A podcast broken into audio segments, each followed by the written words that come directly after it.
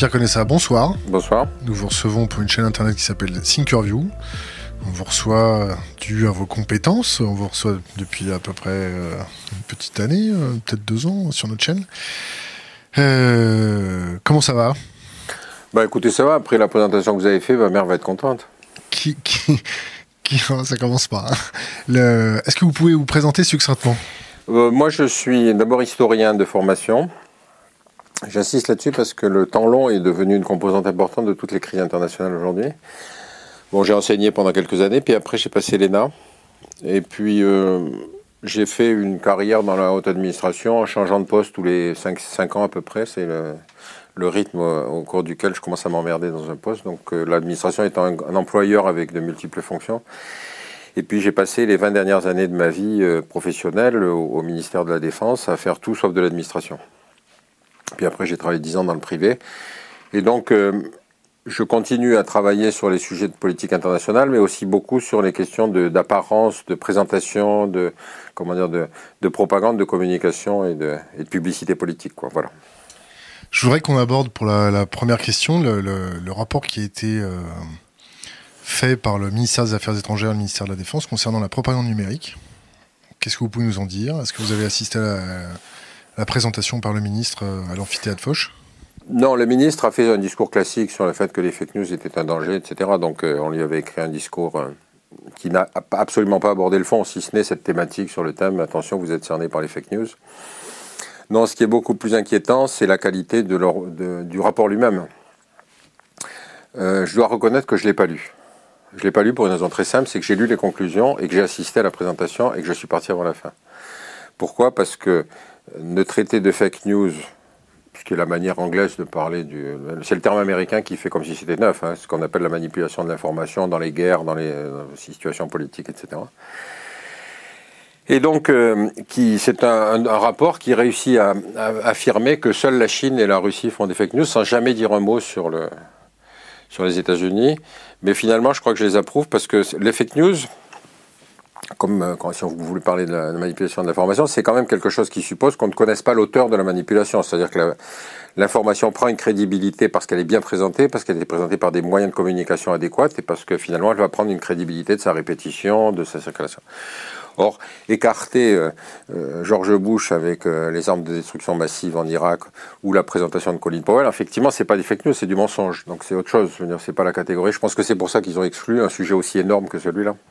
Le fait que, je prends l'exemple de, de- je, je reprends votre exemple sur euh, Colin Powell euh, et Mhm. George Bush, le, le fait que ça a été propagé euh, dans les médias français à l'époque, qu'est-ce que c'est? Mais je crois qu'on était d'abord dans un contexte politique où, rappelez-vous, Chirac avait manifesté dès le début qu'il refusait l'hypothèse de la guerre. Donc, les médias français ont été, je- enfin, pour le peu que je m'en souvienne, hein, j'ai pas relu les articles, mais j'ai trouvé le senti- j'ai eu le sentiment qu'ils étaient plutôt très distanciés de cette présentation. Ce qui semble extraordinaire. Et euh, euh, j'ai rencontré par hasard Colin Powell après. Il a dit qu'il avait été lui-même manipulé par ses services. C'est-à-dire qu'il y avait autour de lui des gens qui voulaient absolument qu'il apporte la preuve avec son, comment dire, son aura d'ancien chef d'état-major des armées, de l'armée américaine, qu'il était, euh, il apportait lui la preuve scientifique, militaire, etc., qu'il y avait un danger. Bon, j'ai jamais su ce qu'il y avait dans la petite fiole, parce qu'effectivement, s'il y avait du bacille euh, de l'anthrax et qu'il avait cassé la petite fiole, il aurait tué toute l'Assemblée générale de l'ONU. Donc, je suppose que la petite fiole était vide. Enfin, j'espère en tout cas qu'elle l'était. Comment vous expliquez que- qu'un rapport euh, coécrit entre le ministère des Affaires étrangères et le ministère de la Défense omette ce type d'informations Je sais pas, je n'ai pas participé à cette discussion. Euh, ce qui est très inquiétant, c'est deux choses. D'abord, on n'arrive plus à repenser les États-Unis. C'est-à-dire, euh, on l'a bien vu avec George Bush décidant unilatéralement la guerre en Irak, qui entraînait quand même avec lui la moitié de l'Europe.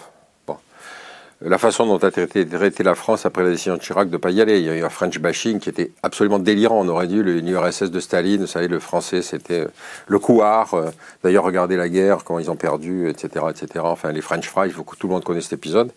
Ça s'est traduit aussi dans le cinéma. Et donc, euh, on n'arrive plus à penser les États-Unis, et ça, c'est une espèce de paralysie de la pensée stratégique française. Épisode que moi-même j'ai vécu en 2003-2004. Il y avait, on était sur le deuxième livre blanc de la défense. Et à l'époque, euh, le pilote de la, de la chose avait créé une espèce de groupe fantôme où il avait mis d'anciens collaborateurs parce qu'il en avait un peu marre de la, comment dire, de la grand-messe dans laquelle étaient tous les hauts responsables du ministère de la Défense et des Affaires étrangères qui évidemment étaient euh, dans un discours au plus, euh, plus dans la norme que moi, tu meurs, quoi. Bon.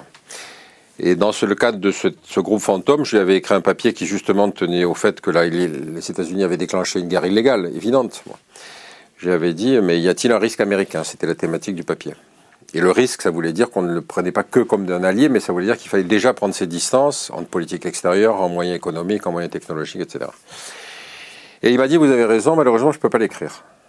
Donc vous avez là un épisode qui, il y a 10 ans ou 15 ans, je n'ai plus la date en tête, et ça, ça se retraduit encore aujourd'hui par le fait qu'on va s'aligner sur les Américains pour mettre sous embargo la Russie et pas la, et pas l'Arabie Saoudite, par exemple. C'est-à-dire, on va dire, attention, la Crimée, vous vous rendez compte, il a annexé la Crimée, il a fait un référendum, mais c'est un référendum faussé, etc. On a fait la même chose aux Comores, en annexant Mayotte. C'est le référendum d'indépendance des Comores. Mayotte est la seule île qui vote contre l'indépendance. Et on dit, ah ben non, alors si Mayotte a voté pour l'attachement à la France, Mayotte est française. Bon ce qui était exactement le même scénario que la Crimée. Quoi. Donc, si vous voulez, il y a une absence totale de mémoire du temps long, je reviens là-dessus, chez, chez nos élites, et ça tient probablement à la formation de Sciences Po, c'est-à-dire que l'histoire commence en 1830. Le fait qu'on est formé, si vous voulez, dans une espèce de mode de pensée que j'ai souvent constaté, c'est-à-dire que euh, il faut la validation de la hiérarchie. Donc la hiérarchie est là pour euh, rappeler à l'ordre. Et puis le fait qu'on a souvent des gens qui ne connaissent pas le monde c'est-à-dire des gens qui arrivent directement à des postes de responsabilité ou à des fonctions d'écriture, mais qui ne connaissent pas le monde. Quand j'entends connaître le monde, ça veut dire ne pas être allé simplement dans la capitale pour avoir des entretiens officiels. C'est avoir vu comment fonctionne un pays, euh, avoir fait éventuellement la route, euh, avoir des amis euh, qui soient de ce pays, qui puissent leur donner des sensibilités. Ça, c'est un problème grave. Donc on a reconstitué en fait la guerre froide. C'est rassurant parce que finalement la Russie et la Chine sont les puissances du mal, qui montent tout le temps.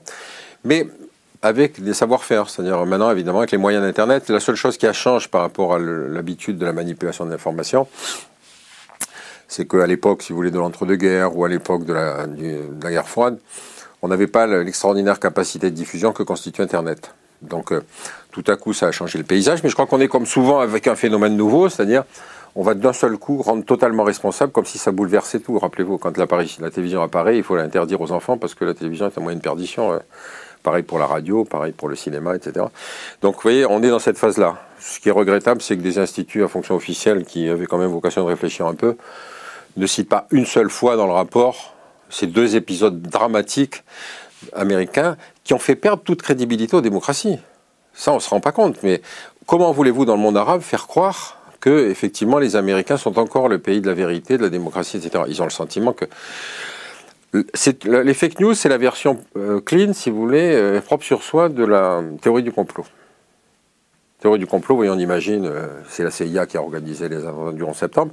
Les fake news, c'est non, non, non, attention, c'est beaucoup plus discret que ça, mais fondamentalement, il y a des puissances du mal qui tirent les ficelles derrière nous.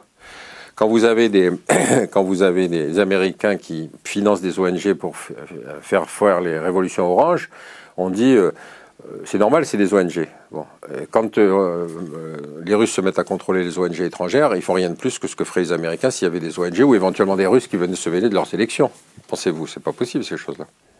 Dans, ce fameux rapport, on, aborde des mouvements de, satellites militaires russes autour de nos propres satellites. c'est sorti au même moment que ce rapport-là. Est-ce qu'il y a une j'ai pas d'opinion sur le sujet. C'est possible que techniquement, de façon, qu'il y ait de l'espionnage euh, dans le spatial, ça c'est une, c'est une évidence. Les transmissions de données ne peuvent pas toujours être toutes cryptées. Ça veut dire que la masse d'informations ouvertes qui circulent sur, le, sur les réseaux spatiaux sont de toute façon des, sources d'informations gigantesques. Le reste, je suppose que les communications sont cryptées de manière suffisamment solide pour que ce ne soit pas simplement la nuée de satellites qui tournent autour qui permettent de décrypter.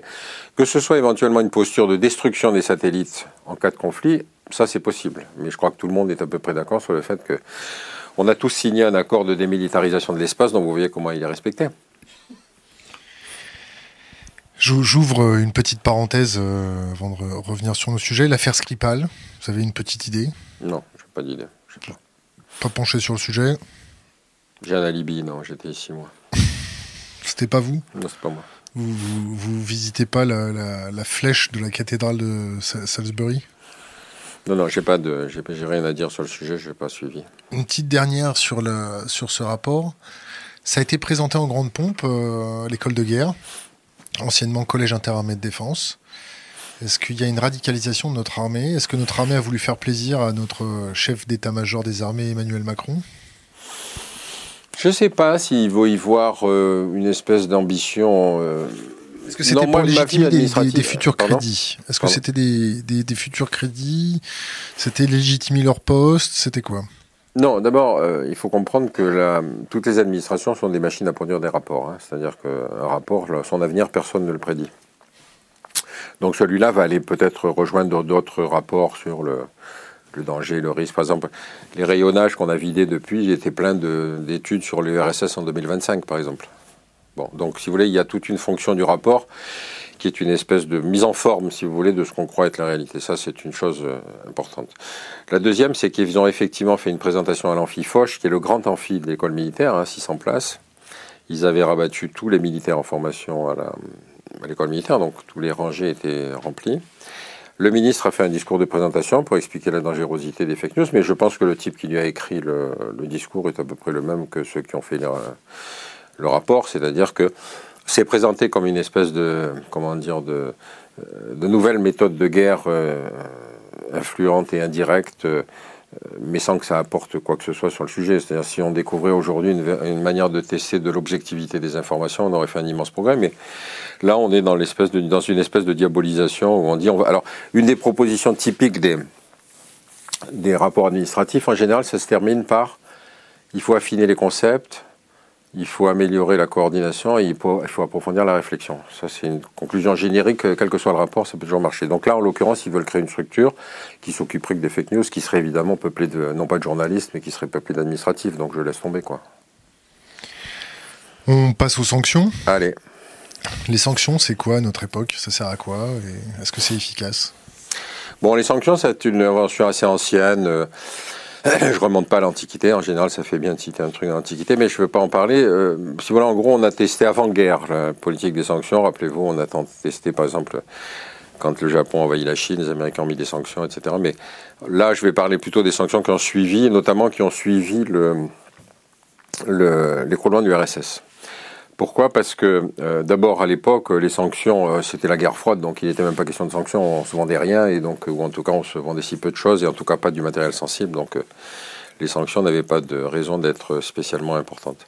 Par contre, après 91, on est rentré dans une espèce d'époque des sanctions, c'est-à-dire qu'à ce moment-là, la communauté internationale a commencé à voter des systèmes de sanctions, en particulier parce que 91, c'est la guerre du Golfe. C'est-à-dire qu'on va rentrer tout de suite avec le, la défaite de Saddam Hussein et avec l'application d'un des plans d'embargo les plus odieux et les plus inhumains, qu'on ait inventés, c'était le premier, peut-être, c'est peut-être pour ça, qui va donc imposer à l'Irak un plan de sanctions euh, devant aboutir à démantèlement de ses programmes d'armes de destruction massive. Alors, il y avait armes de destruction massive, ça c'est une évidence. Je, l'insiste parce que la deuxième fois qu'ils nous ressortent le coup, euh, avec euh, fils, Bush fils, si vous voulez, c'était du mensonge absolu. Mais donc, on se rend compte quand même, première chose, que le, traité de non-prolifération avec ses moyens de vérification dans sa version de l'époque était insuffisante, c'est-à-dire que personne n'avait vu l'importance et l'avancée des programmes d'armes de destruction massive de nucléaire. Par contre, pour ces armes chimiques, on le savait très bien pour plusieurs raisons. D'abord parce que c'était les Américains qui avaient fourni les précurseurs. Vous savez, c'est le précurseur, c'est celui qui va déclencher le, mélange chimique qui va tuer des populations. Donc à Al-Abja, il y avait des précurseurs américains. Le nucléaire, nous on le connaissait un peu puisque c'est nous. Pardon C'était à nous Non, c'est pas à nous quand même. Nous, on avait vendu aux Irak. C'était quand même pas. Non, non, on n'avait pas tout vendu. Et après, ils avaient leurs propres compétences. Mais on savait. On savait qu'il y avait eu un programme. D'ailleurs, il avait été détruit par cette opération militaire qu'avaient fait les Israéliens.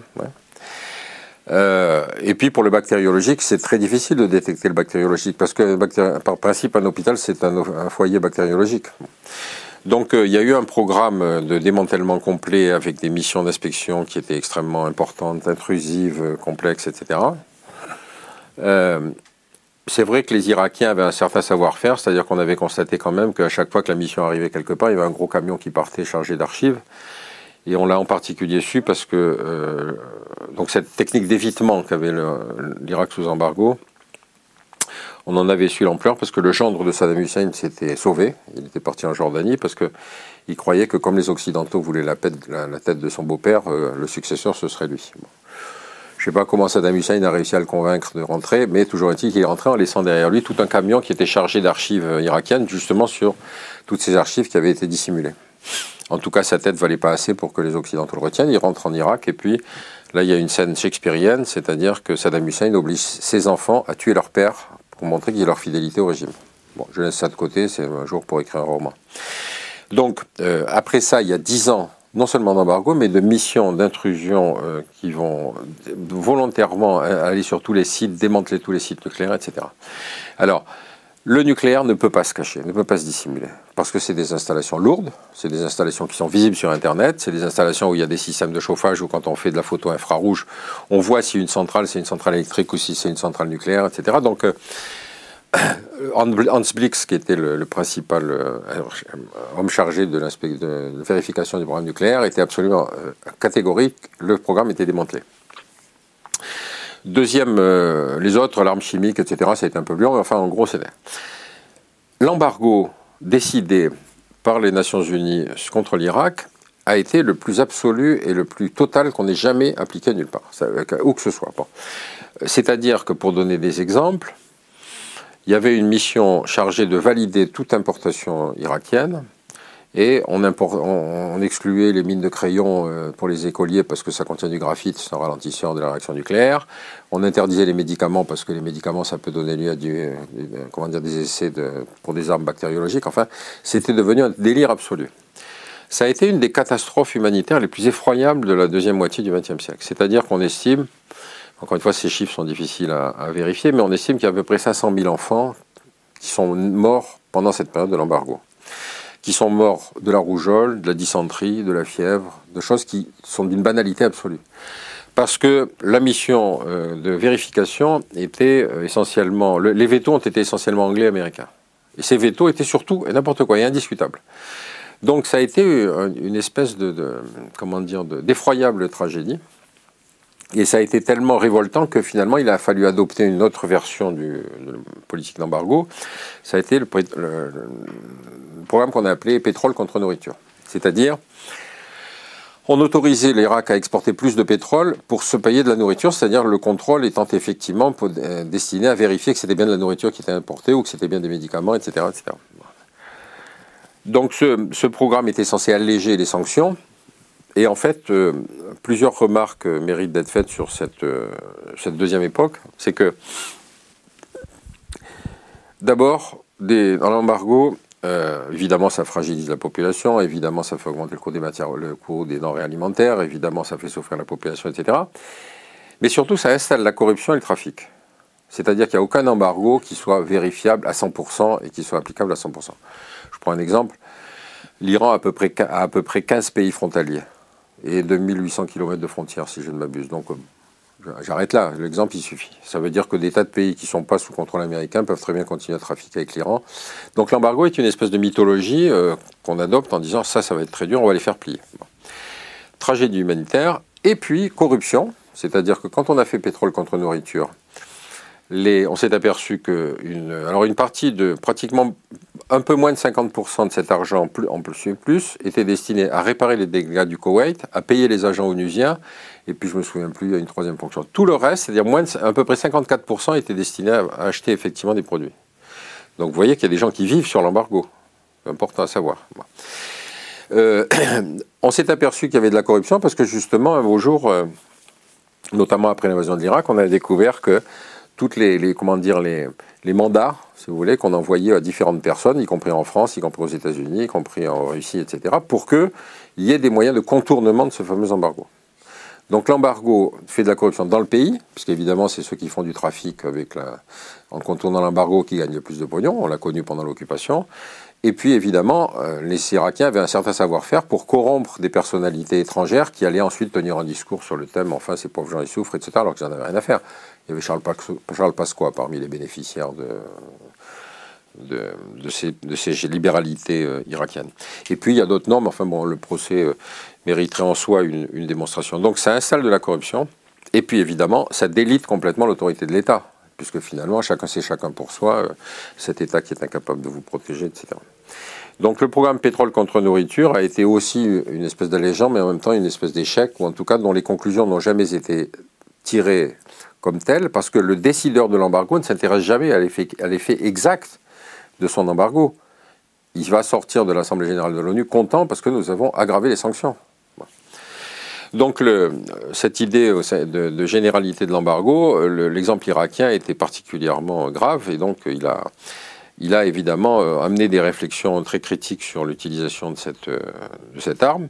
Et comme aujourd'hui on recommence à nouveau avec Trump à vouloir un embargo total sur l'Iran. Et la Russie? Non, les sanctions sur la Russie. Ah oui, alors bon, il y a effectivement les sanctions sur la Russie. Bon. Donc, première remarque, euh, les sanctions ne sont pas destinées à punir le pays qui est dans un état d'illégalité. Il est destiné à punir le pays que le consensus occidental décide comme de punir. Encore une fois, c'est parce qu'on n'a pas puni les États-Unis pour avoir envahi l'Irak. Personne n'a jamais pensé qu'on allait mettre un embargo sur les États-Unis, ni a fortiori de faire passer George Bush à la Cour pénale internationale. Donc, euh, soyons entre gens sérieux. Donc, la Russie a fait euh, ce qu'on a fait à Mayotte, c'est-à-dire a fait l'annexion de la Crimée, dont tout le monde reconnaît qu'elle était peuplée à 90% de Russes. Euh, le, que, donc, on en a fait à Mayotte, c'est-à-dire Mayotte, au moment de l'indépendance des, Comores, Mayotte est la seule île à voter pour rester dans la, rattachée à la France. Et donc on dit, ah ben si Mayotte veut rester française, Mayotte va rester française. Et donc, encore aujourd'hui, les Comores se plaignent de, de, ce comportement. Effet pervers, si vous voulez, de Mayotte, c'est qu'aujourd'hui, la plus grosse maternité française est à Mayotte. C'est-à-dire que les Comoriens traversent le détroit pour venir accoucher à Mayotte pour que les enfants soient français. La plus grande porte de l'immigration européenne. C'est la plus grande porte de la naissance des enfants. C'est-à-dire c'est c'est la plus grosse maternité de maternité de France. Voilà. Donc euh, donc on est sur quelque chose où, si vous voulez, on sanctionne, mais de manière totalement aléatoire. Jamais d'idée de sanction contre Israël pour les territoires occupés. Quand il y a eu même une campagne d'initiative de boycott sur, uniquement sur les produits produits dans les territoires, par des colonies dans les territoires occupés, le gouvernement français s'y est opposé. Donc on est sur, encore une fois sur une politique de sanction qui est, euh, on vous dit qui est le méchant à sanctionner. Bon. Euh, Je vous une parenthèse. Euh, quand les États-Unis euh, disent qu'ils vont poursuivre le tribunal de la Haye euh, s'ils inculpent euh, des ressortissants américains ou qu'ils font tout pour. Euh, Alors, le, je reviendrai sur la Cour pénale internationale parce que l'historique est assez rigolo. Donc, quand il y a, le, quand il y a la guerre en Yougoslavie, donc il y a ces massacres effroyables à, 1000 km de Paris, enfin c'est quelque chose d'assez scandaleux, les bordels organisés avec les femmes croates violées en quantité, etc., bon, ou les femmes bosniaques. Euh, sur une idée euh, venue de l'administration américaine, de Clinton, on décide de créer une cour pénale internationale permanente, puisqu'avant il y avait eu des cours spécialisés pour le Rwanda, etc., pour des choses comme ça, mais là on décide d'une cour pénale installée définitivement, avec un traité qu'on signe à Rome, et euh, donc qui rentre en effet à partir du moment où, je ne sais plus, deux tiers des États le valident. Bon.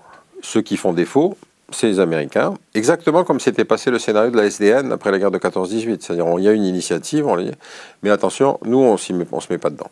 Le principal argument des Américains pour refuser, le Congrès pour refuser la, validation du traité de Rome, c'est de dire jamais on n'acceptera qu'un homme politique ou qu'un soldat américain soit jugé par une Cour pénale internationale.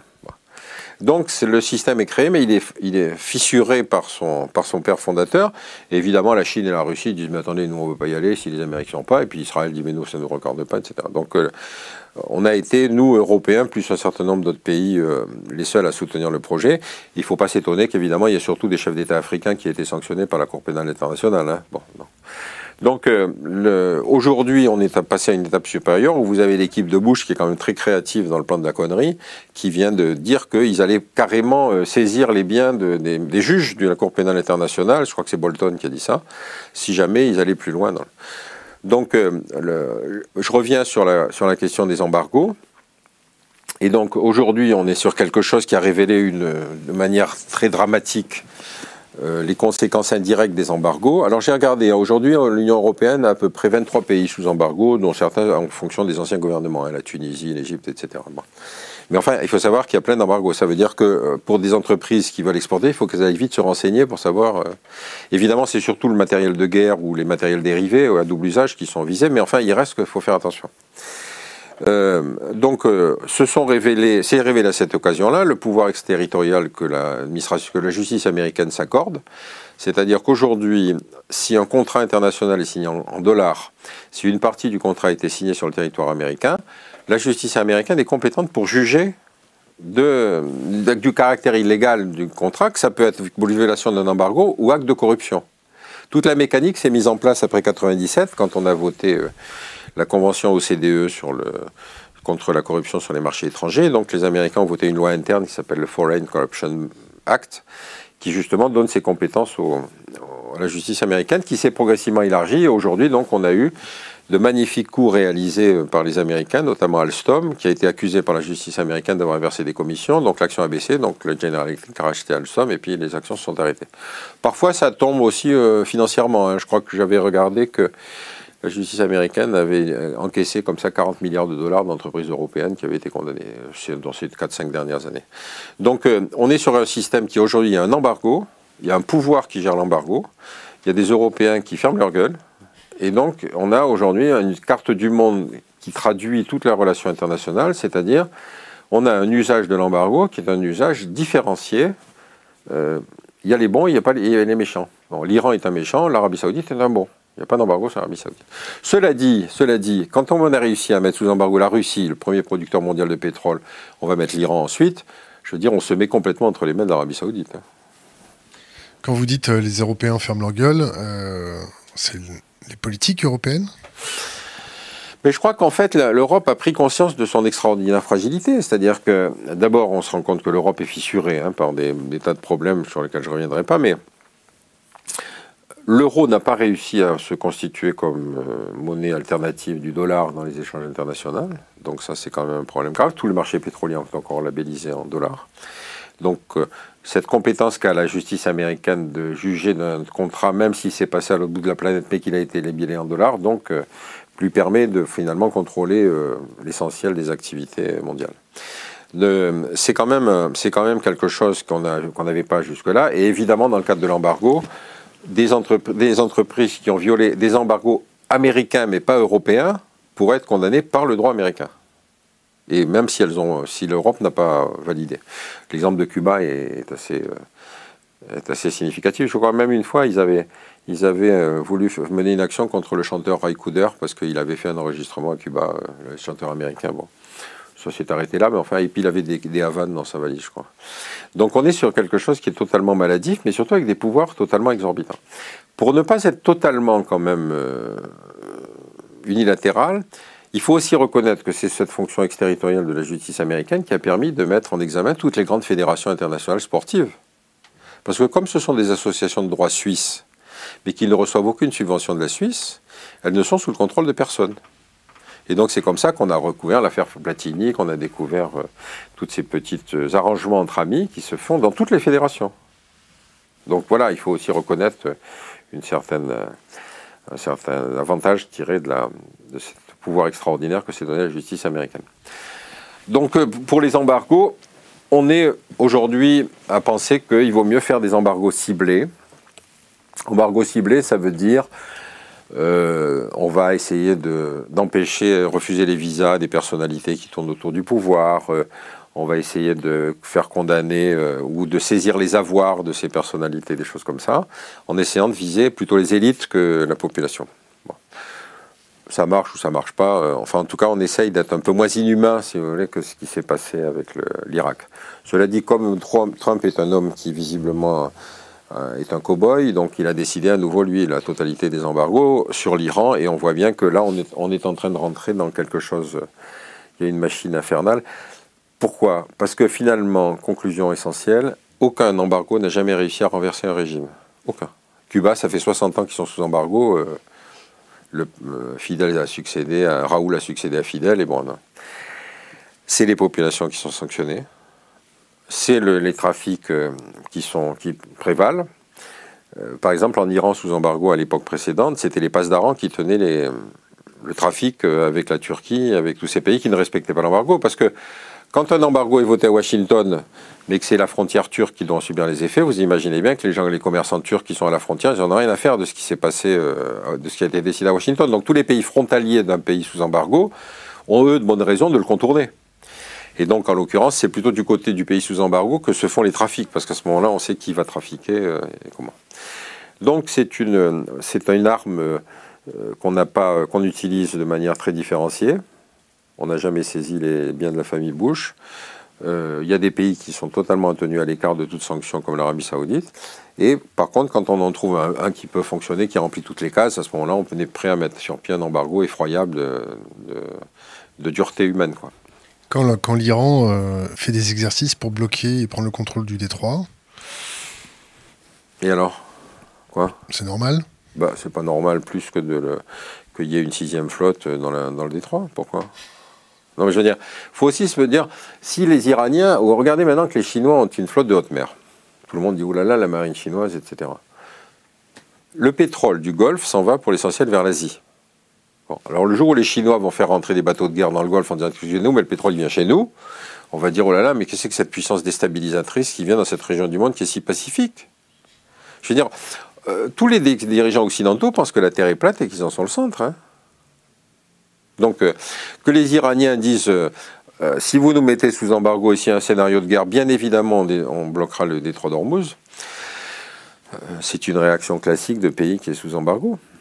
C'est une zone internationale, et normalement, ils n'ont pas le droit de le faire, mais en situation de guerre, ce qu'on a le droit de faire ou de ne pas faire, on a bien Est-ce que, les, États-Unis se préparent à mettre sous embargo la Chine avec leur flotte qui stationne dans le, dans le collier de perles? Est-ce que la réponse chinoise de de construire des îles dans la mer de Chine pour revendiquer euh, un espace territorial euh, est une réaction euh, Non, ça c'était une ambition assez ancienne des Chinois, notamment d'annexer un certain nombre d'îlots qui sont dans, la mer Jaune et dans la mer de Chine, ou qui étaient disputés avec les Vietnamiens, etc. Donc, donc comme effectivement la Chine a franchi une étape, c'est devenu une puissance avec une flotte de haute mer, etc., ils ont fait le coup classique de planter le drapeau sur un rocher où il n'y a rien et donc avec l'idée qu'il puisse y avoir un jour une zone économique exclusive dans laquelle il pourrait y avoir des choses intéressantes. La Chine est quand même la seule grande puissance qui n'a aucune ressource euh, propre. Hein. Je veux dire, il n'y a pas de pétrole en Chine ou rien de significatif.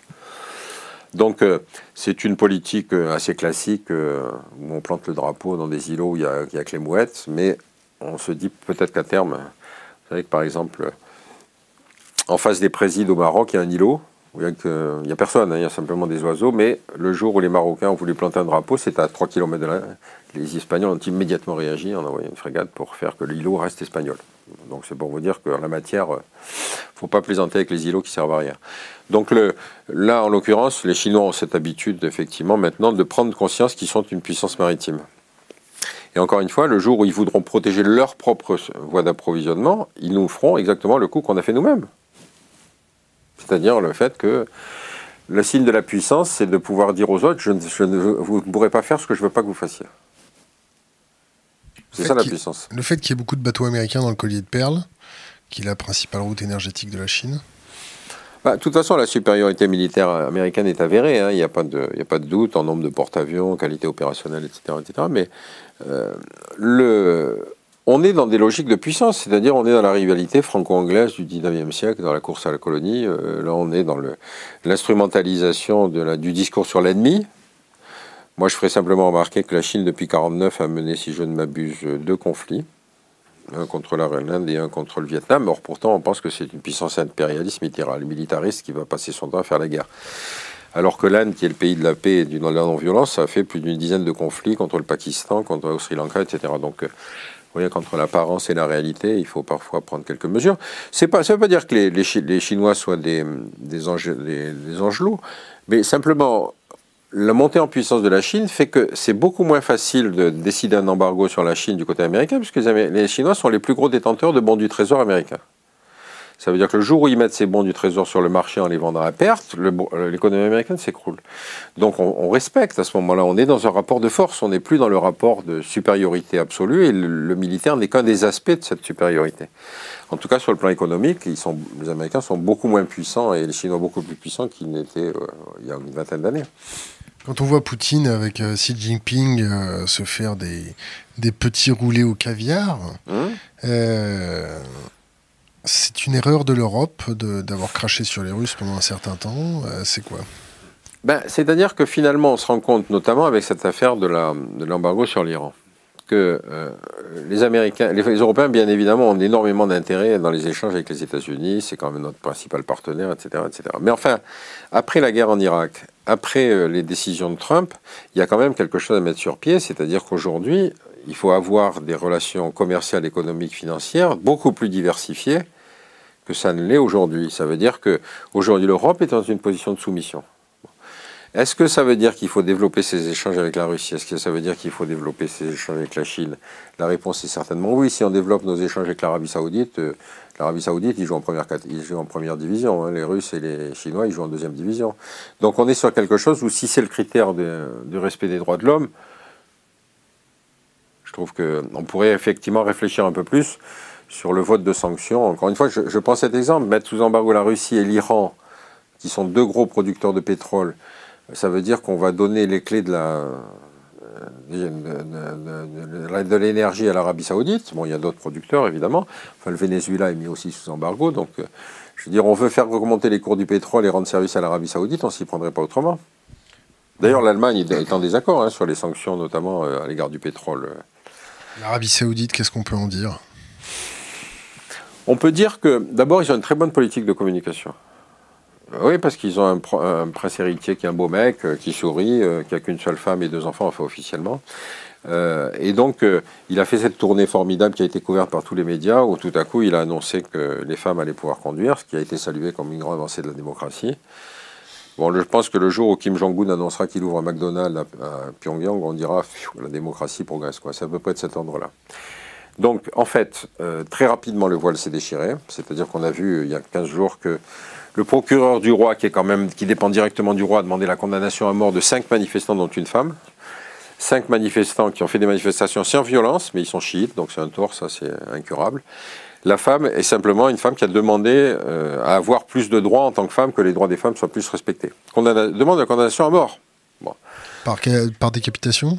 Ah, je ne sais pas, ça c'est une bonne question. Normalement, les décapitations se passent sur l'espace public, effectivement, et retransmises à la télévision en direct. Bon. Donc, euh, je ne sais pas. Pour la femme, je ne sais pas, parce qu'il va falloir la dévoiler pour la décapiter. Ou alors peut-être qu'ils vont la décapiter sans la dévoiler, c'est possible. Est-ce qu'ils vont peut-être la lapider avant? Non, ça c'est l'adultère. Il ne faut pas confondre toutes les peines. Non, non, pas confondre. Non, il y a malheureusement des scènes qui circulent sur, sur Internet. Euh, notamment, je me souviens d'une scène où on, il décapite une femme qui a été accusée d'avoir volé ses, patrons. Euh, c'était une fille de, de Birmanie c'est absolument effroyable. C'est sur un parking public, les mecs continuent à circuler, etc. Et, la fille se débat. Enfin bref, c'est une scène effroyable, effroyable. Pas une Philippine? Ou peut-être une Philippine, oui, c'est ça. Enfin, c'était une fille qui avait été accusée d'un truc euh, tout à fait bénin, euh, et donc il va être décapité sur une place publique. Sur une place publique.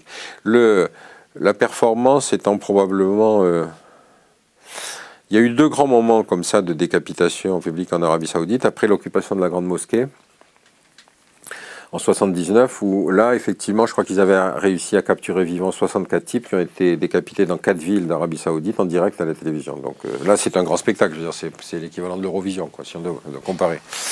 Et là, récemment, ils ont refait la même chose euh, l'année dernière, où il y a un an et demi, où ils ont décapité des djihadistes, et dans l'eau, ils ont mis un imam, euh, un imam chiite parce que le même chiite, qui en l'occurrence était simplement demandant que les droits des chiites d'Arabie Saoudite, qui sont quand même entre 10 et 15% de la population, soient à peu près égaux à ceux des sunnites.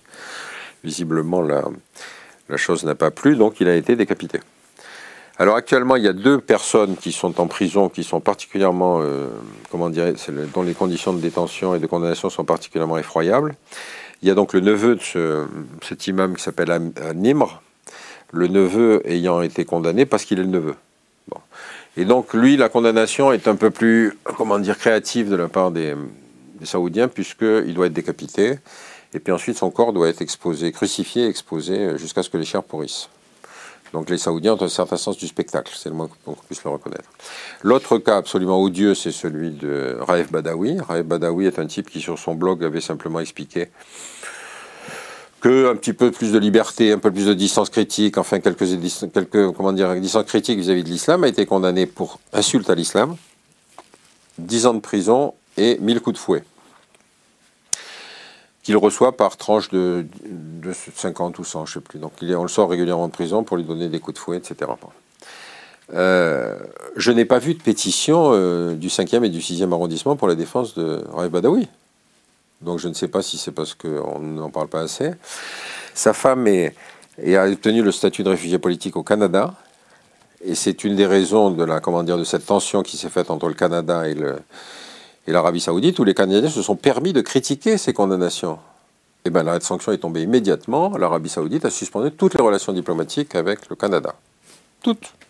Sauf peut-être, et c'est une question à laquelle je ne peux pas répondre, le contrat de 10 milliards de dollars qu'a signé le Canada pour la livraison de blindés à l'Arabie saoudite, dont je ne sais s'il a été suspendu ou si, en dépit de, cette, de ces tourments diplomatiques, on, il continue à entrer en, en, activité. Donc ça, c'est à vos, vos spécialistes du Canada, vos auditeurs qui peut-être pourront apporter une réponse.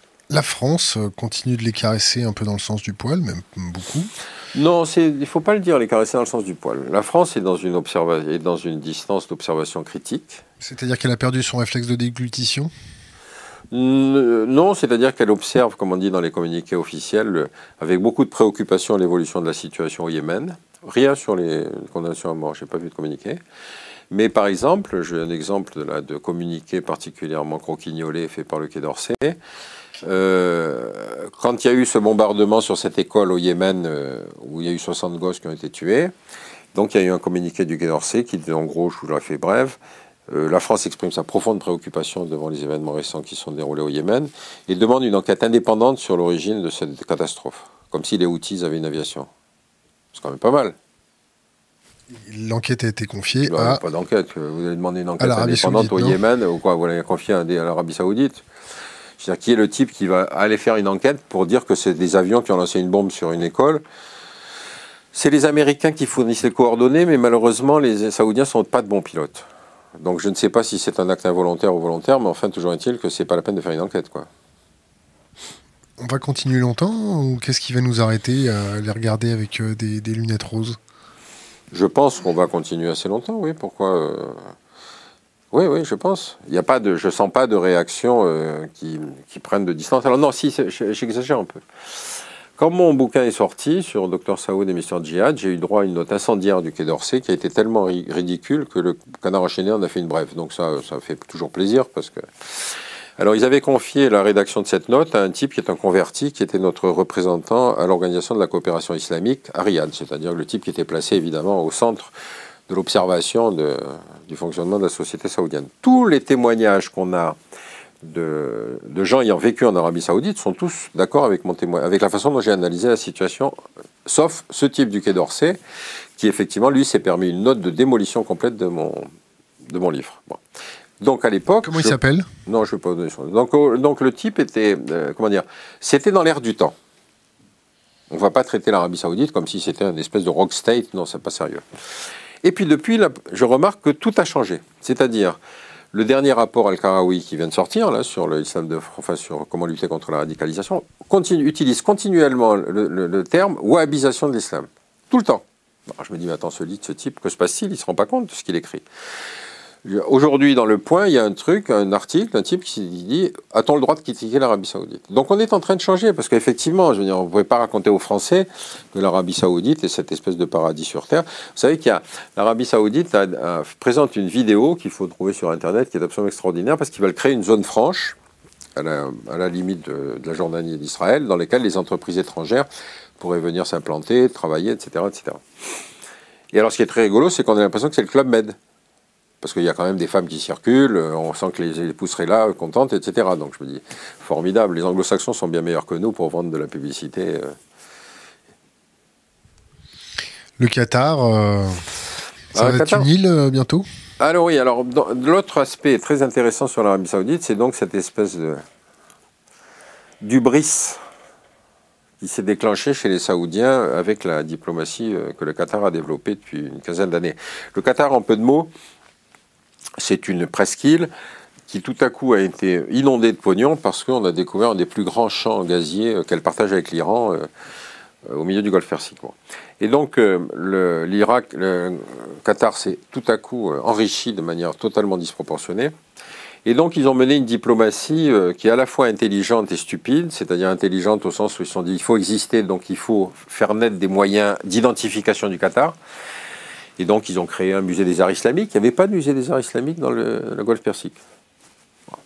Euh, ils ont créé un certain nombre de choses. Ils ont acheté des biens à l'étranger comme le Paris Saint-Germain, etc.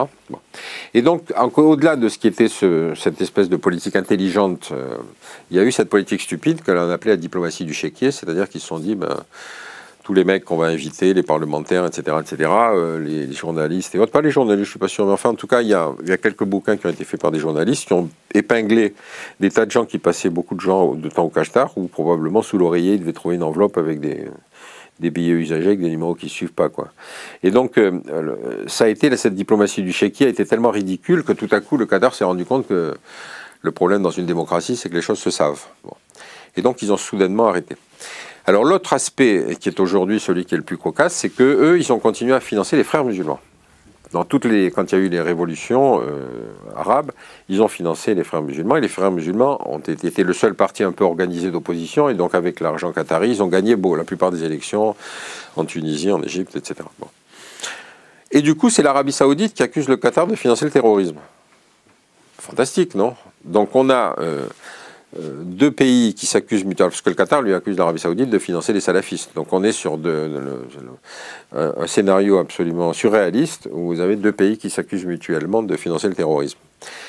La conséquence de ça, c'est que euh, cette volonté d'indépendance du Qatar se traduit en particulier par le fait que le pays a été mis sous embargo en juin de l'année dernière, euh, embargo total total, hein, c'est-à-dire plus aucun échange, plus euh, interdiction de survol de la péninsule par les avions de Qatar Airways, euh, arrêt des approvisionnements. Et euh, donc, une tension qui est tout à fait étonnante dans, ce contexte-là, parce que le, scénario de la guerre est exclu, parce que ça fait des ordres dans un pays où c'est suffisamment explosif, et puis en plus il y a l'Iran avec lequel le Qatar a de bons, rapports, le scénario de la guerre est exclu. Le, scénario de l'embargo, il pose surtout des problèmes aux entreprises étrangères. Puisque finalement, les entreprises qui travaillent dans le Golfe, elles ont des activités à Abu Dhabi, elles ont des activités en Arabie, Saoudite et aussi au Qatar. Donc, moi, j'ai été l'année dernière mandaté pour une étude justement sur ce sujet-là, c'est-à-dire pour essayer de comprendre quel était le risque que subissaient, risquaient de subir les entreprises françaises et européennes. Et en fait, j'ai découvert avec surprise que l'embargo s'est retourné contre ses auteurs. C'est-à-dire que, par exemple, l'Arabie saoudite euh, exportait des produits alimentaires frais euh, vers le Qatar, puisque c'est une, frontière euh, tout à fait... Enfin, je veux dire, c'est deux pays qui sont non seulement frontaliers, mais en plus le Qatar est une minuscule à côté de l'Arabie saoudite, donc ils achetaient des produits frais. Donc immédiatement, les Hollandais, les Turcs, les Français, tout le monde s'est précipité en disant, vous voulez du produit frais, on a tout ce qu'il vous faut. Et en plus, ils ont découvert qu'ils étaient meilleurs, de meilleure qualité moins chers. Deuxième chose, tous les produits occidentaux qui arrivaient au Qatar ou asiatiques euh, étaient des réexportations depuis Dubaï. Et donc Dubaï, tout à coup, se trouvait interdit de réexporter vers le Qatar. Donc ils ont perdu à peu près 600 millions de dollars d'activité annuelle euh, simplement dans la réexportation vers le Qatar. Le port de Doha, qui était construit à la, taille des pays du Golfe, qui qui était surdimensionné, sous-exploité, tout à coup se retrouve euh, à sa fonction normale. Donc cet échec de l'embargo, pose évidemment le problème de est-ce qu'on va prendre en otage les entreprises étrangères Puisque effectivement, c'est le seul euh, moyen de pression qu'ils avaient. Il n'y a pas d'échange intra-golfien. Pour une raison assez simple, c'est que vous n'allez pas mettre un Émirien sous l'autorité d'un Qatari ou un Saoudien sous l'autorité d'un Qatari. Donc on est vraiment sur, des scénarios ridicules. Donc il y a très peu d'échanges entre les pays du Golfe. Et donc le risque était qu'on prenne des entreprises étrangères en otage. Et, enfin moi, le rapport que j'ai fait, il a été transmis à l'Élysée. Quand euh, Macron est allé dans le, dans la région, il leur a fait comprendre qu'ils ne s'amusent pas à prendre des entreprises françaises en otage. Il leur a dit, je, sais ce que vous avez en tête. Visiblement, ça a été respecté. Je n'ai pas eu vent de menaces, excepté il y avait eu une menace sur HSBC, la banque suisse, euh, la banque anglaise, euh, dont on disait c'est vous choisissez, c'est ou nous, mais je n'ai pas eu d'autres exemples d'arbitrage comme ça. Et donc, on est aujourd'hui dans cette situation où l'Arabie Saoudite, Mohamed Ben Salman, le célèbre réformateur, euh, doit trépigner parce que rien ne marche. Il n'y a aucun moyen de pression sur le Qatar. Donc, cette idée extraordinaire inventée. Euh, pour vous donner une idée, quand même, euh, quand il y a eu l'application des sanctions, ça a été d'une humiliation et d'une bêtise extraordinaire. Les pèlerins qataris qui se trouvaient à la Mecque n'ont pas pu rentrer avec les avions de Qatar Airways qui étaient interdits, donc il a fallu que le Qatar loue une compagnie étrangère qui pouvait se poser à la Mecque pour ensuite pouvoir rapatrier ses propres pèlerins. Même les chameaux ont été sanctionnés puisque les chameaux du Qatar, comme l'île est très petite, ils allaient en pâturage du côté d'Arabie Saoudite. Donc, crac, on a fermé la frontière, les chameaux ne pouvaient plus passer.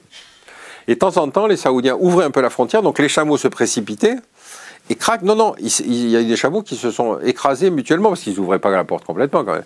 Donc des petits, chameaux qui ont été écrasés dans le troupeau, etc. Enfin vraiment, ça a été euh, cloche-merle euh, en Asie. dans le Golfe Persique. Et donc aujourd'hui, on est dans cette situation où l'idée nouvelle est probablement conseillée par un conseiller imaginatif, c'est de faire du Qatar une île. Donc l'idée récente, c'est de creuser un énorme canal qui ferait que le Qatar ne correspondrait plus, ne pourrait plus euh, communiquer avec l'Arabie saoudite par voie terrestre. Je pense que j'ai entendu dire qu'il y avait déjà quatre entreprises qui avaient candidaté hein, pour la construction du canal. Mohamed Ben Salman, euh, quand il est arrivé au pouvoir, hmm. il a mis beaucoup de personnes euh, du royaume en prison dans des hôtels. Non, soyez pas injuste. Il a emprisonné tous ses petits camarades dans l'hôtel Ritz. Quand même, c'est pas dans les hôtels. Il les a pas mis dans des hôtels trois étoiles. Il l'a fait venir en leur disant j'ai une conférence importante, etc. Quand ils sont rentrés, il leur a tous piqué leur téléphone portable. Et ensuite, il leur a réparti les chambres et ils ont empêché de sortir. Le premier qui est sorti est sorti au bout de deux jours après avoir signé un chèque d'un milliard de dollars. Ce qui laisse penser que c'est la chambre la plus chère que je connaisse dans l'histoire de l'humanité, parce que ça fait la chambre à 500 millions de dollars quand même la nuit, c'est pas mal. Et puis, il aura tous fait cracher euh, des sommes, parfois très importantes, justement, euh, pour montrer que sa volonté de lutte contre la corruption.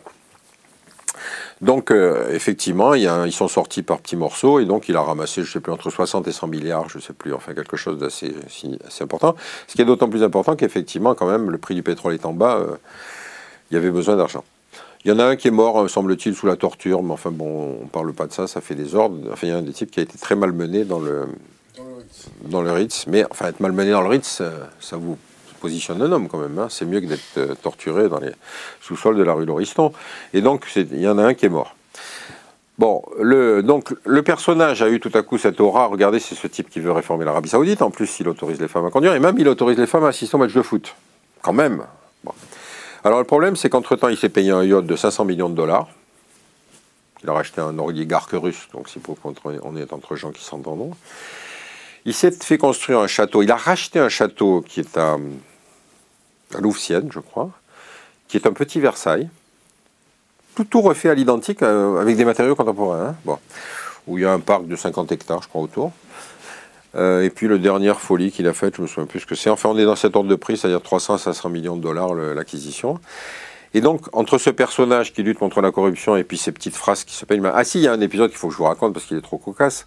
Euh, donc le, euh, il rachète le yacht aux Russes et donc le, bateau se rapatrie vers les ports saoudiens et pam, il se plante dans le détroit de Sharm el-Sheikh.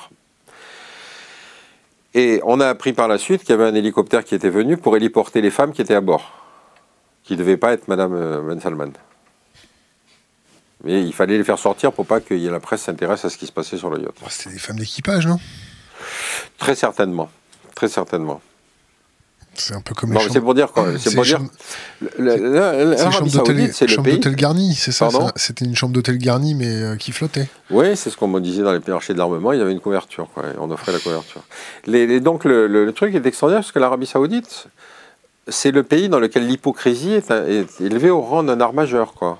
Dans toutes les démocraties, l'hypocrisie joue. Euh, les mecs ont tous leur arrangement, le pouvoir attire du monde, etc. Mais là, il y a en plus une façade de pureté, de machin. Attention, chez nous, on plaisante pas. Et il y a cette hiérarchie religieuse qui est là, euh, évidemment, pour. Euh, enfin, on va rebondir sur le côté religieux et la radicalisation religieuse un peu plus tard.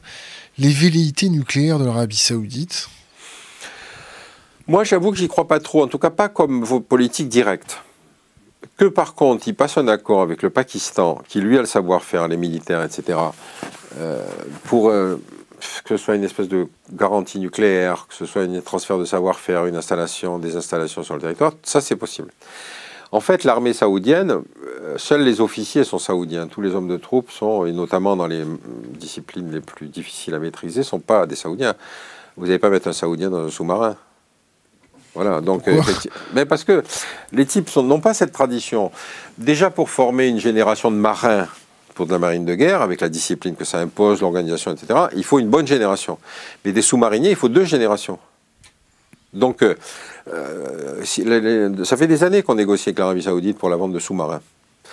Euh, le problème, on a deux problèmes. C'est que l'Arabie Saoudite n'a aucun port en eau profonde. Parce que c'est soit Oman d'un côté, soit le Yémen de l'autre, mais les ports saoudiens sont soit sur le golfe Persique, soit sur la mer Rouge. Donc ça veut dire que quand vous faites sortir un bateau de haute mer, Il y a quand même un risque. Mais en fait, ça fait rien. On discute, on discute, on discute, et peut-être qu'un jour, on va les convaincre d'acheter des sous-marins. Après tout, il y en a plein d'autres qui en avaient. L'Albanie aussi en avait. Donc, il n'y a pas de raison que l'Arabie Saoudite n'en ait pas. Et puis, ils ont eu quand même l'expérience désagréable que les Saoudiens, les, Iraniens avaient acheté des, sous-marins kilos euh, russe à une certaine époque, et donc tout à coup on a pensé que c'était une espèce de déstabilisation majeure. Donc euh, l'armée saoudienne et les forces de sécurité saoudiennes sont composées par nationalité. Euh, les policiers sont soudanais, euh, les marins sont pakistanais, etc. Donc l'idée de faire du nucléaire avec le niveau technologique que ça suppose, les garanties de sécurité qu'il faut prendre, la formation des mecs, des techniciens, des ingénieurs, etc. Enfin moi je trouve que c'est inaccessible. Autant ça me paraît accessible à l'Iran, autant ça me paraît inaccessible à l'Arabie saoudite. Est-ce que ces velléités sont du fait que euh, l'Arabie Saoudite commence à manquer de pétrole? Non, ils manqueront pas de pétrole. Moi, le scénario de la fin du pétrole, euh, c'est une prévision glissante. Hein. C'est-à-dire qu'il y a une trentaine d'années, on m'expliquait que le pic était atteint en machin à telle date, puis après, le pic, il n'arrête pas de reculer. Le, tous les pays du Golfe ont tous la même préoccupation en tête, et tous les dirigeants euh, ont à peu près la même idée, c'est il faut quand même diversifier cette économie. Parce que construire une économie rentière, ça vous fait des rentiers. C'est-à-dire les mecs sont habitués à ce que l'électricité soit gratuite, que les études soient payées, de ne pas payer d'impôts, etc. Et à chaque fois que les baisses du prix du pétrole, ils le sentent comme une injustice profonde, puisque tout à coup on leur demande de payer euh, l'électricité. Travailler plus de deux heures par jour. Alors n'allons pas si loin quand même, n'allons pas si loin. Donc effectivement, il y a euh, toujours l'hypothèse que les types vont trouver, par exemple, euh, l'économie rentière, c'est effectivement fournir du travail, ça veut dire fournir un salaire, ça ne veut pas dire fournir un travail. Par exemple, le Koweït est un pays dans lequel le taux de fonctionnaire était supérieur à l'URSS parce que tout le monde était employé de l'État. Et donc en Arabie Saoudite, c'est pareil, vous avez une catégorie d'hommes d'affaires, de gens qui effectivement font des affaires internationales, qui ont des, avoirs à droite, à gauche, etc., Et puis vous avez une masse de gens de classe moyenne qui sont habitués à bien vivre et qui travaillent euh, si on veut, quoi. Donc euh, faire tout à coup des filières de formation technologique avec des examens à passer pour ensuite faire des, recruter les meilleurs techniciens pour faire ensuite une filière nucléaire, etc ou même faire des filières de haute technologie, c'est très compliqué. Alors, les Anglais ont quand même un savoir-faire que nous n'avons pas, c'est-à-dire que le cabinet McKinsey a vendu le même plan euh, Vision 2025 ou 2030 à tous les pays du Golfe. C'est-à-dire qu'ils ont tous, alors c'est les, les biotechnologies, les technologies de l'information, les nanotechnologies, etc. Extraordinaire, les mecs. Ils ont vendu le même à tout le monde. Et effectivement, tout le monde est en train de ramer pour se dire comment je fais, j'adapte mon plan. Donc, euh, L'Arabie saoudite, à cause de ses contraintes de vie, à cause des difficultés de vie en Arabie saoudite, et notamment cette pression des religieux, euh, c'est probablement pas le pays qui a le plus d'avantages. C'est certainement le plus riche, mais c'est pas celui qui attirera le plus facilement des ingénieurs étrangers pour venir travailler en Arabie saoudite. Donc, euh, ils sont en concurrence avec les Émirats, qui présentent évidemment beaucoup plus d'atouts, et évidemment avec le Qatar, qui a beaucoup d'argent par tête d'habitants. C'est le niveau de vie le plus élevé de la planète, le Qatar.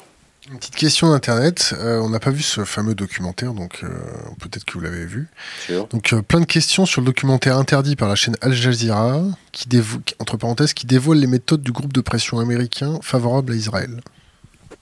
Mais ça a été interdit. Pourquoi si c'est Al Jazeera, c'est le Qatar qui l'a diffusé? J'en ai strictement aucune idée. Parce que le Qatar a reconnu Israël. Hein. Parce que l'originalité du Qatar dans sa diplomatie, c'est que justement, quand il y a eu les négociations de paix ils ont reconnu Israël. Et donc, euh, je ne vois pas pourquoi ce serait Al Jazeera qui, qui censurerait le. Moi, je ne sais pas, non, je ne connais pas, je ne peux rien vous dire. on me dit les pressions du Qatar pour que Al Jazeera ne diffuse pas le documentaire. Je sais pas, je peux rien dire, je sais pas, je connais pas, j'ai pas vu le documentaire, je vois. Alors on va passer au radicalisme religieux. Mhm. Les radicalismes. Les radicalismes. Euh, on en est où? On fait quoi? On va où? Euh bah, euh, bon, c'est un sujet sur lequel j'ai commencé à travailler, il y a, que j'avais toujours en tête depuis un certain temps, mais qui me préoccupait parce que, euh, en fait, il y a des radicalismes religieux aujourd'hui dans toutes les grandes aires euh, religieuses de la planète, c'est-à-dire les néo-évangéliques américains, les juifs radicaux des territoires occupés, les islamistes évidemment, mais aujourd'hui les hindouistes et les bouddhistes qui s'y mettent. Ça veut dire qu'on est au-delà de la première niveau de conclusion qu'on avait, c'était le monothéisme est par nature porteur d'intolérance. Article premier, seul mon Dieu est le bon. Et donc, on pensait que ce retour du religieux se traduisait dans les monothéismes par une espèce de forme de radicalisme. La différence entre le fondamentalisme et le radicalisme, c'est que le radicalisme légitime la violence. Les Mormons, euh, les Amish sont des gens qui ne sont non violents, qui le pratiquent, qui ne se mêlent pas de politique. Donc c'est des fondamentalistes, c'est pas des radicaux. Par contre, les radicaux sont des gens qui vont légitimer avec des argumentaires religieux et théologiques l'utilisation de la violence contre l'autre. Pourquoi je dis ça? Parce que finalement, il n'y a pas que le terrorisme dans le radicalisme. Euh, c'est-à-dire quand on a euh, des groupes de pression religieux qui poussent le gouvernement américain à intervenir en Irak, comme ça s'est fait en 2004, et que on explique que euh, Saddam Hussein est le nouveau Nabucodonosor, c'est-à-dire qu'on prend une référence religieuse pour dire qu'est-ce qu'on entend par là? C'était Jimmy Falwell, je crois, qui disait ça. Ça veut dire qu'on est dans un processus théologique. La destruction de Nabucodonosor annonce l'apocalypse et le retour du Messie. On n'est plus dans une logique scientifique laïque d'étude de la réalité. Ou, le, le, fait que le grand Israël apparaisse euh, fera revenir euh, Jésus-Christ sur terre. Alors, ce qui est très rigolo, c'est que donc, il y a les juifs intégristes pour qui euh, cette terre nous a été donnée par Dieu, donc il n'est pas question de rétrocéder un centimètre carré aux Palestiniens. Ça, c'est la position du bloc de la foi. Et donc l'idée même de la négociation est, est théologiquement interdite le, les, évangéliques américains sont plus perfides parce qu'eux, ils disent effectivement la destruction de Saddam Hussein, de Nabucodonosor, annonce, et la constitution du Grand Israël est l'étape annoncée par la Bible avant le retour du Messie. Et donc, une fois que le Messie va y revenir, les Juifs vont être convertis au christianisme. Mais ça, euh, visiblement, ça ne les choque pas, donc ils s'entendent très bien. Ils, euh, et puis vous avez donc d'une part les, populations, les religions qui, pensent que l'apocalypse est sur le point d'arriver, c'est la position des, salafistes. Et donc il y a toujours l'idée que le Messie va revenir un jour ou l'autre, et donc il faut purifier le monde avant que le Messie euh, n'apparaisse, et que, etc., etc. Et se soumettre à Allah. Ben, se soumettre à, Dieu de toute façon, c'est-à-dire que la caractéristique des radicalismes, et encore une fois, je parle de, y compris de religions polythéistes, hein, puisque l'hindouisme et le bouddhisme, c'est pareil sont les nouvelles formes du totalitarisme. C'est-à-dire que ce qui les caractérise, c'est plusieurs choses. D'abord, c'est la lecture littérale des textes. Ça veut dire qu'on n'a pas le droit d'interprétation sur, les textes, puisqu'ils sont par nature incréés, c'est-à-dire donnés par Dieu. Je n'ai pas très bien percé le mystère de la transmission de, des textes religieux, puisque ni Moïse, ni Jésus, ni Mahomet, ni Bouddha n'ont jamais écrit une ligne de leurs mains. Donc il faut croire qu'il y a encore des moyens de transmission qu'on n'a pas totalement identifiés. Le Coran a été formalisé à peu près, euh, je crois que 70 ans après la mort de Mahomet. Euh, les, les évangiles, pour ce qui parle de Jésus, ont été faits après. Et puis il y a même eu des évangiles apocryphes. Enfin bref.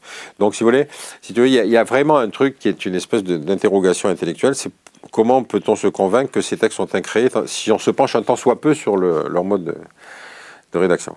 Bon, je laisse de côté que pour les, pour les bouddhistes, le texte religieux, ça fait à peu près 24 000 pages, donc c'est un peu plus compliqué de respecter toutes les règles, mais enfin, c'est pour dire que c'est pas grave, le principe, c'est le texte doit être respecté à la règle. La deuxième chose, c'est le processus intellectuel de construction de ces radicalismes qui est totalement similaire.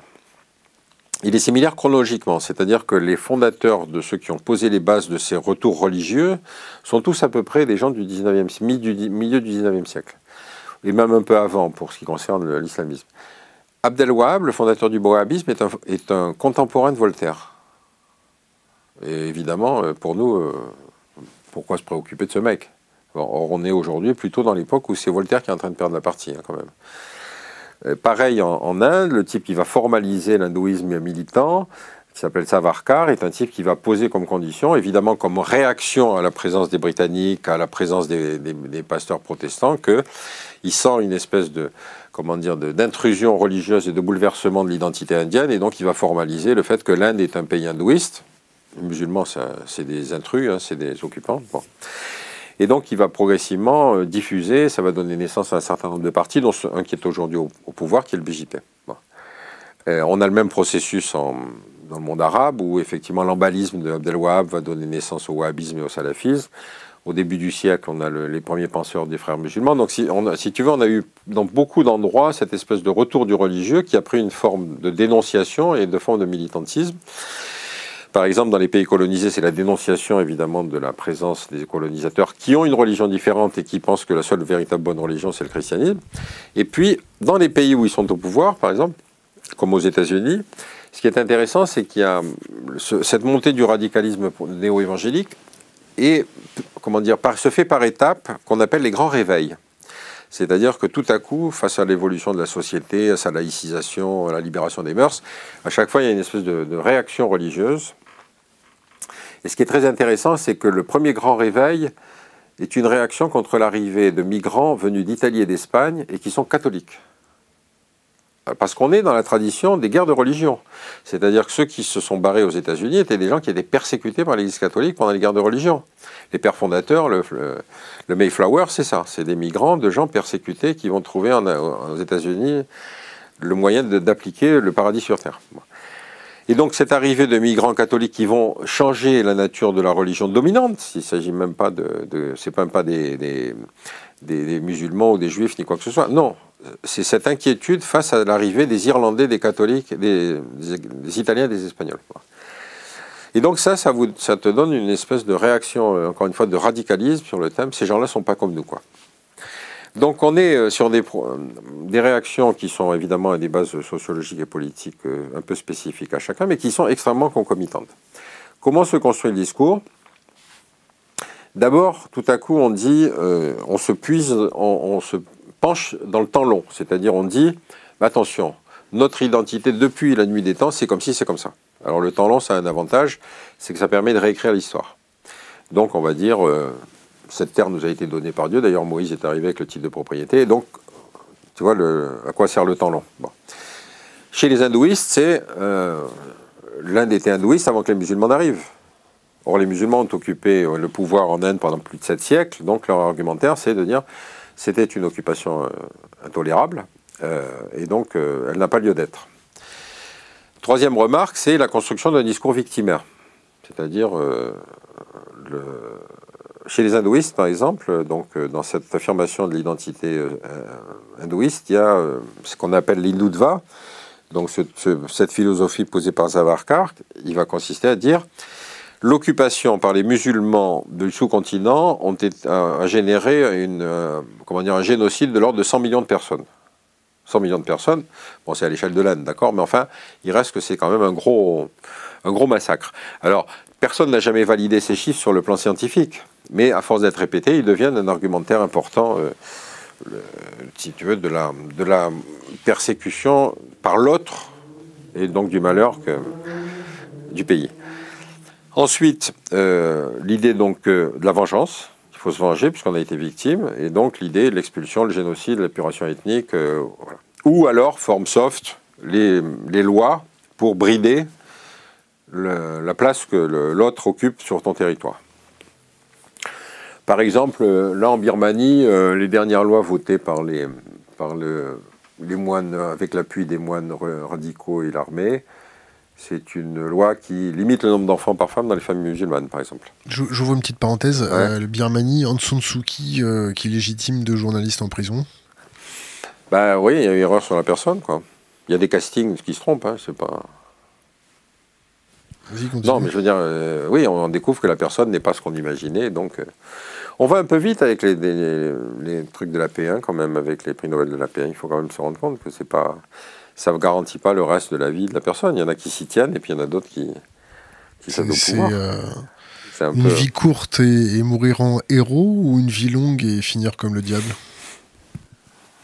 Je sais pas, difficile à dire. C'est difficile à dire. Euh, le... Je termine juste un point qui est intéressant pour les auditeurs Parmi les, campagnes les plus ridicules que j'ai vues, et en tout cas les plus odieuses, en Inde, il y a une campagne qui s'appelle le Love Jihad. C'est-à-dire, ils accusent des jeunes musulmans d'être mandatés pour séduire des jeunes filles hindouistes pour ensuite les convertir. Avec le mariage, etc. Et donc, ils ont adopté une loi qui autorise les parents à faire annuler le mariage s'ils estiment que leur fille a été manipulée ça rend le, divorce euh, moins onéreux que chez nous. C'est déjà moins un avantage. Donc, euh, c'est pour dire que jusqu'où on va, si tu veux, dans la forme légale du, rejet de l'autre. Accessoirement, les, musulmans en Inde, c'est quand même 140 millions de personnes, hein, donc c'est pas une petite minorité. Donc on est dans cette montée de cette espèce de radicalisme euh, qui est une espèce d'idéologie totalitaire. Leur caractéristique à toutes ces idéologies, c'est la, comment dire, la manière de régimenter la vie quotidienne de chaque individu. C'est vraiment l'idée, si vous voulez être un véritable bon moyen, un bon musulman, un bon juif, un bon chrétien, etc., tout est édicté par la loi religieuse. C'est quoi l'énergie de cette montée en puissance de, ce radicalisme? C'est bah, la pense crise financière, c'est la perte de valeur, c'est un repli identitaire, c'est l'accaparement des terres, c'est quoi? Il y, a, il y, a, beaucoup de choses, c'est vrai, c'est difficile d'en donner une explication simple. Ce qui est sûr, c'est que le retour identitaire se fait en particulier sur une base religieuse. Il faut reconnaître que... C'est plus facile. Hein? C'est plus facile. Oui, c'est plus facile, mais en même temps, bon, qu'est-ce qu'on offre en plus dans la mondialisation? Si c'est une, une, société du euh, fun, enjoy, euh, sexe, il y a beaucoup de sociétés dans lesquelles euh, ça marche pour un certain nombre de, de personnes, ça ne marche pas pour d'autres.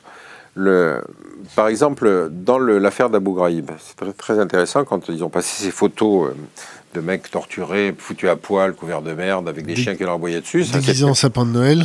Pardon? Déguisés en sapin de Noël. Et donc, ces types étaient mis nus devant des soldats féminins américains. Dans l'ensemble du monde arabe, ça a été considéré comme une espèce de euh, d'indécence. C'était la forme suprême de l'humiliation pour les hommes. Mais euh, la décence, c'est aussi une valeur, hein, je veux dire. C'est pas parce que chez les Américains, on considère que pour une, vedette, pour réussir, doit montrer son cul, que dans le reste de la planète, quand on humilie quelqu'un en le mettant à nu, c'est une forme de l'indécence. Et l'indécence, c'est aussi un respect vis-à-vis de l'autre. Quoi. Enfin, la décence, c'est un respect vis-à-vis de l'autre. Donc, l'idée que ce choc des cultures, tu vois, se passe, puisse urtiquer, si tu veux, dans notre civilisation, il euh, n'y a pas de balance à faire en disant nous, nous, on est le bien, et puis eux, s'ils sont bloqués. Donc, euh, ça, c'est quand même quelque chose dont on mesure pas le, dont on mesure pas le, la vacuité. Qu'est-ce qu'on a à offrir Vous gagnez du pognon, donc de préférence entrer dans la banque. Euh, si vous voulez réussir dans la chanson, de préférence à poil, etc., etc. Bon, écoute, c'est pas pas une société qui porte des valeurs euh, valeurs élevées. Donc même dans ces sociétés-là, il y a une espèce de retour du religieux avec une espèce de mystique, si tu veux, qui se crée avec des sectes, avec des tas de saloperies comme ça. On est obligé de constater le phénomène. On est obligé de le constater. quand tu as tout à coup un type qui se sacrifie, comme ça s'est fait lors de la prise d'otage avec le le colonel français de gendarmerie, là, j'ai oublié son nom, euh, tu te vois bien compte qu'on a besoin de héros. C'est-à-dire d'un seul coup, on se rend compte qu'un type peut avoir des systèmes de valeurs qui l'amènent à, se, à sacrifier sa vie. Il faut retrouver son nom. Ouais, ouais, tu vois on, qui je veux dire. On, ouais, on demande à la communauté de faire ça en direct, le, le gendarme. Pardon. Pardon. Donc on est sur quelque chose où on est quand même une société qui véhicule du vide. On peut toujours dire les droits de l'homme, etc., etc. Mais par exemple, les congrès, du, les, avancées du LGBT amènent à des renversements extraordinaires de systèmes de valeurs quand on vit dans une société différente. C'est-à-dire que tout à coup, on va expliquer aux autres que s'ils n'appliquent pas les règles pour les LGBT, c'est qu'ils sont des sociétés euh, oppressives. On ne va pas d'un seul coup leur faire faire en six mois parce que c'est nous qui le diffusons, ce que nous, on a mis deux siècles à accepter. En plus, il y a des sociétés dans lesquelles on ne comprend pas pourquoi ils nous expliquent que l'homosexualité ne doit pas être réprimée alors qu'elle est pratiquée. Quand on voit Macron euh, organiser une, un concert euh, ou en couleur à l'Elysée, com comment on peut être perçu dans ces... Le, lequel concert? La fête de la musique. Ouais, non, je n'ai pas, pas, pas suivi, ça ne m'a pas, pas intéressé. Non, il y a des sujets sur lesquels j'ai rien à dire. Hein. Arnaud Beltrán. Ah, Arnaud Beltrán, voilà, exactement. Donc on voit, on, on voit, combien euh, effectivement cette société a besoin de changer de temps en temps d'idole. Quoi. Ça ne peut pas être uniquement de savoir combien de followers on a sur, sur Facebook quand on est une vedette euh, qui va tout à coup expliquer euh, son programme du matin au soir. Pour combattre cette, cette radicalisation grandissante, des préconisations ou c'est juste un constat Je ne sais pas, moi je suis pour le moment plutôt dans le constat. Bon, évidemment, ma préoccupation, c'est quand même euh, le fait de voir tout à coup cette euh, ébullition dans un certain nombre d'espaces religieux qui prennent évidemment des caractéristiques particulièrement violentes. Donc, ce qui évidemment m'intéresse à cause de mon, passé, c'est les formes violentes de cette radicalisation. Il faut penser que, par exemple, au Myanmar, on est à entre 700 et 900 000 réfugiés quand même. Donc, c'est pas négligeable. C'est à la limite plus que ce qui a été fait dans la Yougoslavie dans le même laps de temps. Donc, euh, euh, cette, euh, cette, diffusion de ce radicalisme est évidemment un sujet de préoccupation. Ça veut dire que ça change la nature des conflits. Parce que si les, au Myanmar, ils expulsent les musulmans rohingyas qui sont sur leur territoire. En Birmanie, non En Birmanie, le Myanmar, oui, c'est la Birmanie. Euh, quelle est la légitimité de la communauté internationale à intervenir? On va dire que ce n'est pas une, une, guerre, Ouais, c'est une épuration ethnique. C'est pour des questions de pétrole? Non, il y a ça aussi, mais c'est pas le, c'est pas la question de pétrole. C'est surtout qu'on est en porte-à-faux, c'est-à-dire on dit euh, s'il faut intervenir pour soutenir les Rohingyas, pourquoi ne pas intervenir pour soutenir les Palestiniens? Donc, il faut faire attention. on ne peut pas avancer tout à coup un argumentaire qui risque de se retourner, parce qu'encore une fois, la vie internationale n'est pas une vie de principe, c'est une vie de rapport de force. Et donc on dit là c'est bien et là c'est pas bien, mais c'est parce qu'on a la capacité à dire aux autres c'est pas bien ce que vous faites, mais fermer sa gueule sur les autres. Donc, euh, on voit bien que sur le cas des Rohingyas, on ne peut pas intervenir. De la même façon, en Inde, la plus grande démocratie du monde, où ils prennent des mesures anti-musulmanes, où il y a des faux grands, par exemple, la dernière des, la dernière des folies des, hindouistes radicaux, c'est de dire maintenant, il faut interdire le commerce de la vache. Or, le commerce de la vache, il faut savoir que l'Inde était le plus gros exportateur de viande de bœuf euh, dans le monde que ce commerce était tenu par des musulmans et des chrétiens, c'est-à-dire des gens qui n'étaient pas touchés par cet interdit, mais maintenant les hindouistes radicaux veulent interdire ce commerce. Et ça se traduit par le fait que des mecs ont été lynchés par des, militants arrivants, tu vois, du genre. Euh. Donc, euh, euh, on est dans une espèce de phase de pré-génocide, mais tant que ça reste au niveau de l'Inde, c'est-à-dire que c'est même une dizaine, une quinzaine de personnes, on se dit, oui, mais c'est un pays d'un milliard d'eux. Donc, on va être face à des scénarios de conflit qui sont extrêmement compliqués. En tout cas, la communauté internationale n'aura pas obligatoirement la légitimité à intervenir pour, euh, pour se mêler de ce genre de choses. Ça veut dire quoi la communauté internationale? Ben, La communauté internationale, c'est ceux qui, si tu veux, en gros, qui sont responsables de la, de la dernière guerre mondiale. Hein. C'est les États-Unis, la France, la, la, Russie, la Chine, euh, la Grande-Bretagne, sauf l'Allemagne, mais qui maintenant est dans le 5 plus 1 pour l'Iran et qui donc prétendent avoir hérité de la Seconde Guerre mondiale, qu'ils ont provoqué, qu'ils ont mondialisé, la, philosophie, le devoir de, de, garantir la sécurité internationale. Alors, quand même, il faut que les auditeurs comprennent que la construction de l'ONU, telle qu'elle se fait dans la charte de 48, est construite non pas sur le principe du consensus, mais sur le principe du veto. C'est-à-dire, on a donné à cinq pays membres permanents du Conseil de sécurité le pouvoir de s'opposer à toute décision de l'ONU sur le sujet qui, les gêne. Ces cinq pays ont fait depuis 1945, depuis la création de l'ONU, à peu près une cinquantaine de conflits dans lesquels ils ont interdit à la communauté internationale de se mêler. Par exemple, la guerre d'Algérie, la France a toujours refusé que l'ONU s'en mêle, le Vietnam, etc., la, l'Afghanistan, etc. Donc, tu vois, à chaque fois, le veto faisait que l'ONU était paralysée par ça. C'est ça le principe de fonctionnement de l'ONU. Hein. Donc, euh, on, est aujourd'hui euh, quand on prend par exemple un embargo, on le prend dans le cas où ça gêne le moins de monde. Ce n'est pas le cas dans lequel c'est le plus dramatique, c'est celui dans lequel les pays siégeant au Conseil de sécurité n'y voient pas d'inconvénient. D'où la raison de l'absence totale d'embargo sur l'Arabie Saoudite. Voilà. Donc, le pognon, c'est ça? Oui, le pognon, les affaires, etc. etc. Donc euh, le, principe du droit international, c'est quand même, en gros, c'est un principe à trous, Hein, euh, gérés par des, puissants et qui sont en mesure de dire là, là il faut l'appliquer, là il ne faut pas l'appliquer. Donc on est, on est sur un, système qui est fondamentalement unique et qui fait que toute notre philosophie des droits de l'homme, comme on l'applique à double usage, à double standard, si tu veux, quand on parle des uns et quand on parle des autres, tu peux imaginer qu'il y a effectivement dans quelques pays de la quelques coins de la planète des gens qui disent qu'il y en a marre que les Occidentaux passent leur temps à donner des leçons aux autres. Rappelle-toi quand même que quand on, on signe la charte des Nations Unies en 48, les cinq pays signataires sont les États-Unis, qui sont un pays raciste avec des, lois ségrégationnistes. C'est la Russie de Staline, grande démocratie s'il en est. C'est la France et la Grande-Bretagne qui sont les deux plus grandes puissances coloniales de la planète. Et c'est la Chine de Chiang Kai-shek. Donc tu vois, la loi internationale, c'est faites ce que je dis, faites pas ce que je fais. On arrive euh, vers la fin. Est-ce que d'autres choses à aborder? Non, je. Alors, un conseil pour les jeunes générations. Je reprendrai bien le slogan Indignez-vous, mais malheureusement, je ne suis pas sûr que ça fasse beaucoup bouger le schmilblick. Quoi. Mais il faut le faire, de toute façon, c'est évident. Il faut absolument euh, que les jeunes générations ne pensent pas euh, que tout est définitivement figé. Il y a une part de comment dire d'initiative, de, capacité à, changer le monde qui, qui, est le fait de la jeunesse. Euh, prends l'exemple du réchauffement de la planète on se rend bien compte que ce qui heurte toute véritable politique, c'est la, comment dire, la tradition des habitudes. C'est-à-dire qu'il faudrait changer beaucoup des, des modes de fonctionnement euh, quotidien euh, de nos pratiques, de nos modes de circulation avec des véhicules diesel, etc. Et on voit bien que c'est une espèce de viscosité euh, très, très grande. Peut-être, peut-être notre système éducatif. Oui, mais c'est pas chez les jeunes qu'on va rencontrer le plus de difficultés. C'est plutôt effectivement chez une, société installée qui effectivement voit beaucoup de difficultés. L'idée de changer de mode de, de, communication, de vie, etc. Moi, j'étais toujours, j'ai toujours en tête ce souvenir qui, était, qui a suivi mai 68 où c'était GB qui dessinait l'an 01, il disait on arrête tout et on réfléchit, c'est pas triste.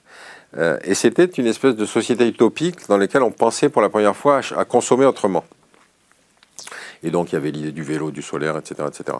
Et c'était en 68, ça veut dire que depuis euh, plus de 50 ans, ces idées étaient en germe, mais elles étaient considérées comme utopiques à l'époque. Bon, euh, alors l'utopie, elle ne prend encore que s'il y a des jeunes qui se mobilisent pour que cette utopie ne, cesse pas. Maintenant, il faut bien penser aussi que chez les jeunes, il y a aussi des salafistes radicaux. Hein.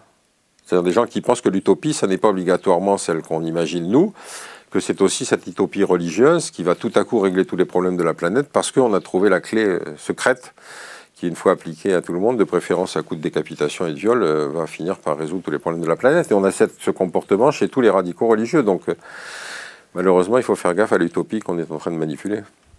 Alors, pour résumer trivialement, c'est mobilisez-vous Oui, mobilisez-vous, mais attention, pas sur n'importe quoi. Hein. Et surtout, laissez tomber toute idéologie qui vous donne une explication complète de la planète. Il n'y a que dans les contradictions qu'on progresse. Pierre Connaisseur, merci. Merci à vous.